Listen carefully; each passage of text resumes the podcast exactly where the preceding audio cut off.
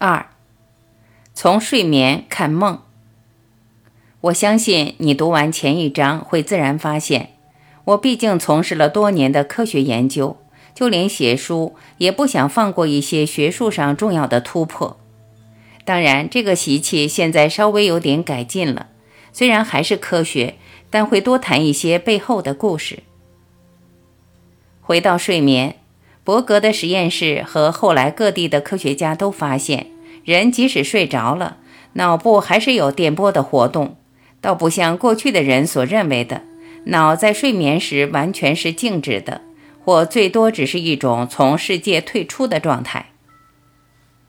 有了脑电图，我们终于有工具可以了解脑部各种状态的变化，甚至去掌握变化的原则和规律。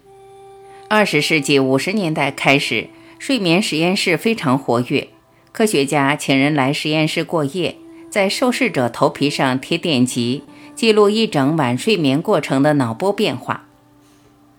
从这些脑波变化的研究得到最明显的发现是，不光是我们前面提过，古人睡眠是分段的，就连从脑波来看，我们的睡眠确实是分段的。一整晚的睡眠。大约要经历四到五次重复的周期，每个周期大概接近一个半到两个小时，这是大致的情况。但我还是要提醒你，每个人的情况不一样，有些人多，有些人需要的少。重要的是，就像上面这张图所表示的，每个大约九十分钟的周期又可以分成两大部分，这两大部分的分界是很有趣的。是用睡着后眼睛的动作来区分，一个称为快速动眼期，另一个就是非快速动眼期。我们假如整晚没事，观察家人或朋友睡觉，自然会发现，并不像我们想的那样，人睡着了就面无表情。有些人睡着后表情还相当丰富，时而皱眉，时而吐口水；有些人会说话，甚至拳打脚踢。在其中有一个特殊的现象，我们有时候会看到睡着的人，虽然眼睛闭着，但是他的眼珠子在眼皮下滚动，速度还很快，就好像虽然睡着，却还在头脑里忙碌地看着什么。这个现象，睡眠科学家也观察到了，也就是前面所称的快速动眼。这种快速动眼睡眠是非常普遍的，不光人类有。就连其他哺乳类动物和鸟类都有。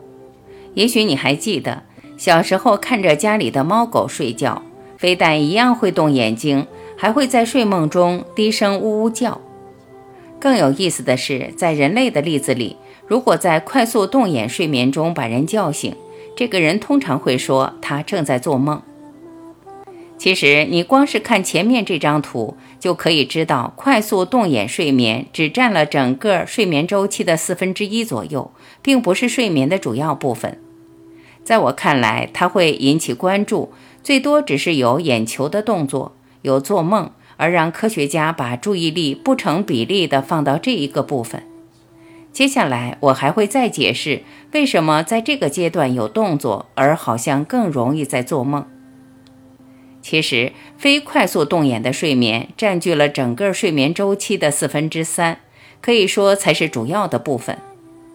就像这张图所显示的，从脑波的变化，又把非快速动眼睡眠区分出三个阶段。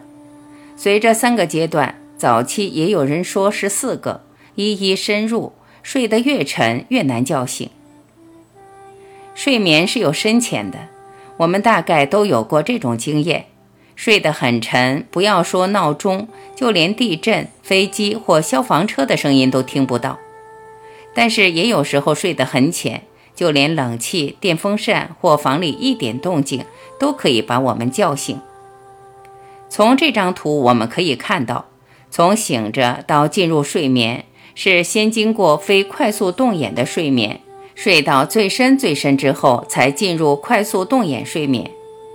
快速动眼睡眠的现象是在1953年由现代睡眠研究之父克莱特曼和他的学生发现的。他们很快就发现了这种睡眠和做梦的关联。克莱特曼是在苏联出生的犹太人，老家位于现在东欧内陆摩多瓦共和国的首都。第一次世界大战期间，欧洲大陆掀起一波反犹太的浪潮，他从苏联辗转流亡到巴勒斯坦，再到美国。他对意识的研究特别感兴趣，而且认为要懂意识，要从睡眠无意识的层面着手。从他后来所达到的成就来看，就好像是这一生的颠沛流离和考验，让他的注意力一心落在眼前的研究。我相信，在各领域有成就的人物，不少人和他有过类似的经过。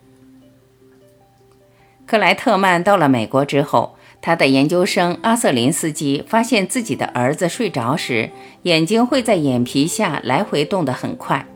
这也引发了克莱特曼的好奇，立刻回家去观察自己的女儿。而在1953年，用快速动眼期来描述睡眠中的这个现象。后来，真正把快速动眼期研究透彻，甚至让睡眠研究成为一门显学的，是克莱特曼的另一位学生德门特。这位德门特。也就是我在第一篇提到人可以多久不睡的故事里，为当时还是高中生的加德纳做记录的斯坦福大学科学家，他建立了快速动眼睡眠和梦的连接，后来又做了一些诠释，比如说眼球快速的滚动，其实是睡着的人在做梦时看到一些东西，眼睛才会动。然而梦在睡眠中都有。就连非快速动眼期的睡眠也有，但是在快速动眼睡眠中特别丰富而逼真，而让我们醒来后还记得。此外，快速动眼期是最浅的睡眠阶段，一个人进入快速动眼睡眠后，通常再过几秒也就醒了。也因为如此，我们才有做梦的印象。最有意思的是，在快速动眼睡眠中。我们身体肌肉的张力很弱，甚至好像瘫痪。这是脑部最下方的脑干有一个激励压抑的机制，将我们的随意肌、用意志力可以控制的肌肉活动都压抑下来了。只有这样子，一个人在做梦的时候才不至于手舞足蹈，或把梦里面更激烈的动作带到现实。有些人因为各种原因失去这个机制。在睡觉时动作很剧烈，甚至要用绳子把自己绑住，或者把自己裹在睡袋里，才不会让自己或身边的人在睡梦中受伤。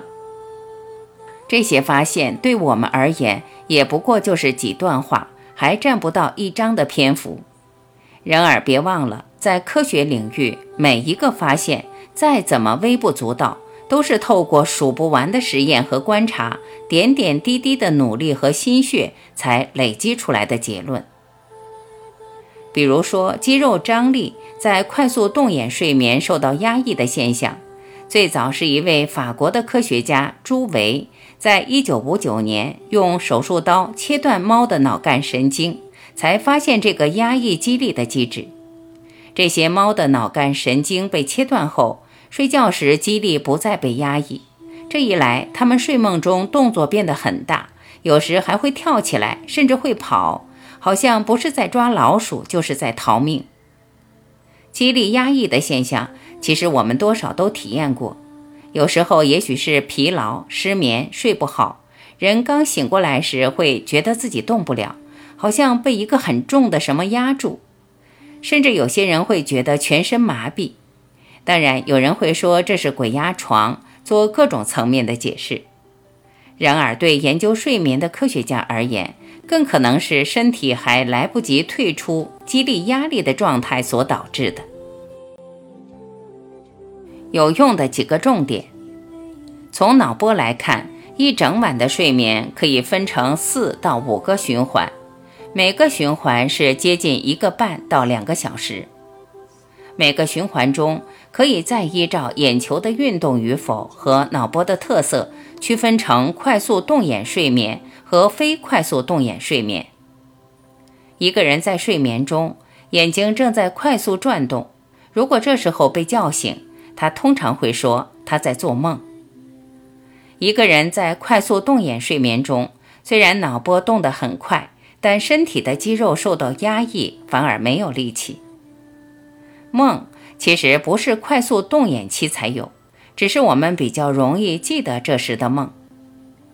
科学研究是点点滴滴的累积，再微不足道的现象都要经过反复的验证，这一点也是科学家最可爱的地方。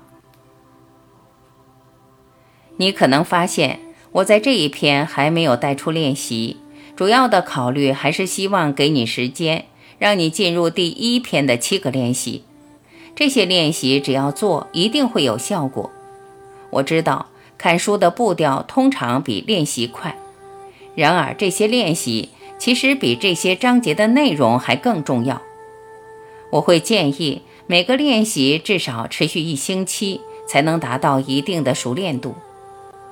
在这里再一次提醒你，随时记得深吸气，深吐气，记得感恩的功课。